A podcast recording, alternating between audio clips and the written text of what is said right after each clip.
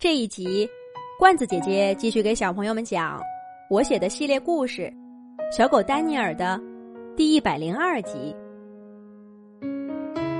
天亮了，小狗丹尼尔重新站在挂着雪花的树林里，雪地上反射的阳光刺得他睁不开眼睛。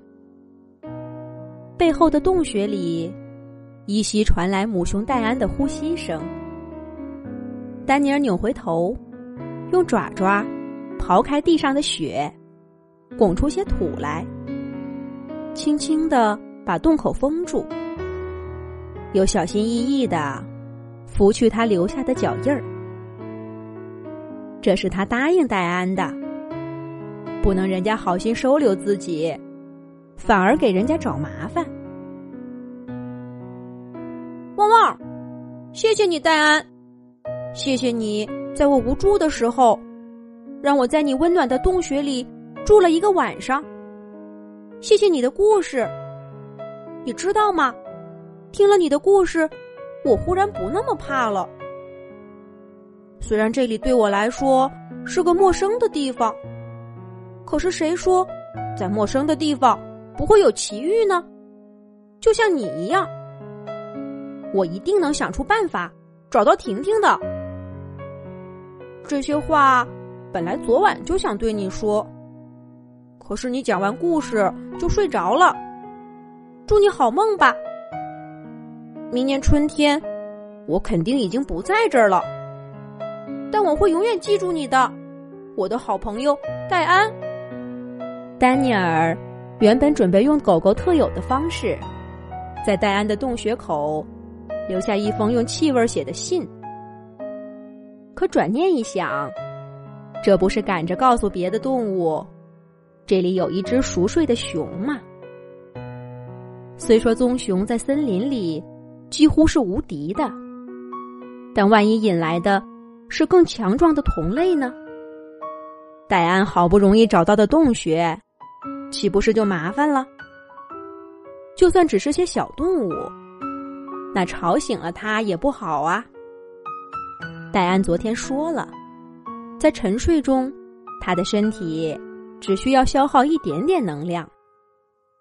他在深秋狂吃了一肚子的食物，足够帮他撑过冬天，再顺利的生下宝宝。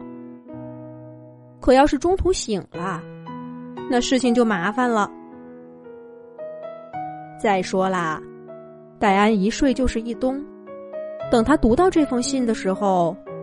丹尼尔的味道早就被森林里的冬天给埋起来了。想到这儿，丹尼尔又往洞穴口推了几堆雪，让他昨晚的藏身处更隐蔽些。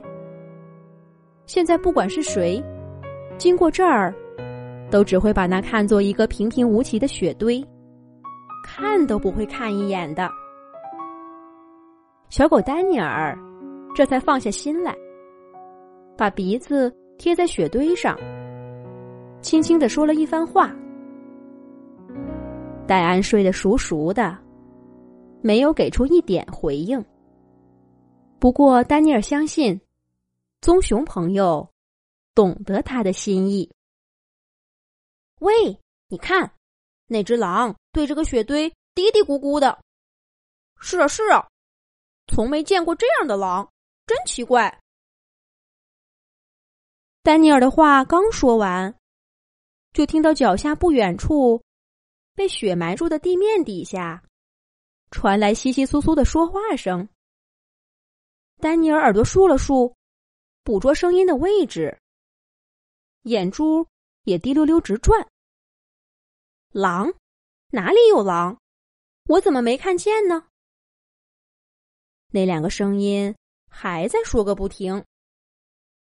喂，你说，这只狼不会是在里面埋了什么好吃的吧？咱们待会儿等它走了，过去挖出来看看。得了吧，你以为它是松鼠吗？你听，你听，他在说什么？谢谢你，朋友。哦，我明白了。这只狼精神不好，把一堆雪当朋友。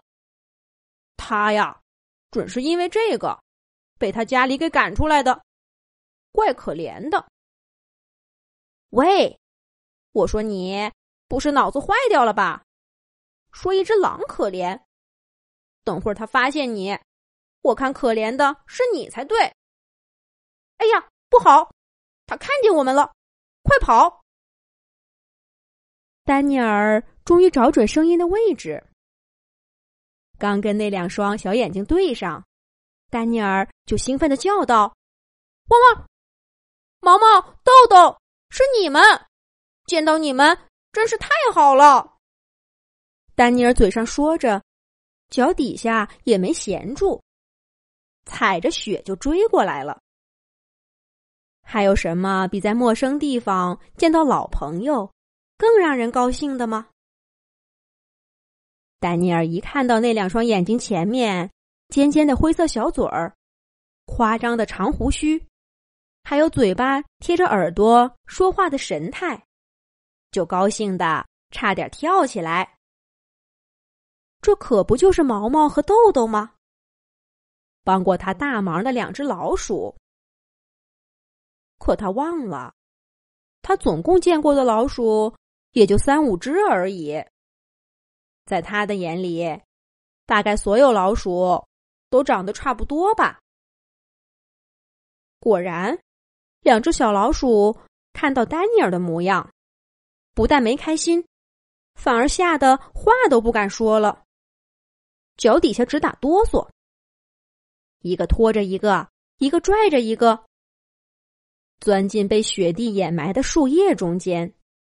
没命的往前跑，他们头顶上的雪被他们拱得微微颤动。接下来会发生些什么呢？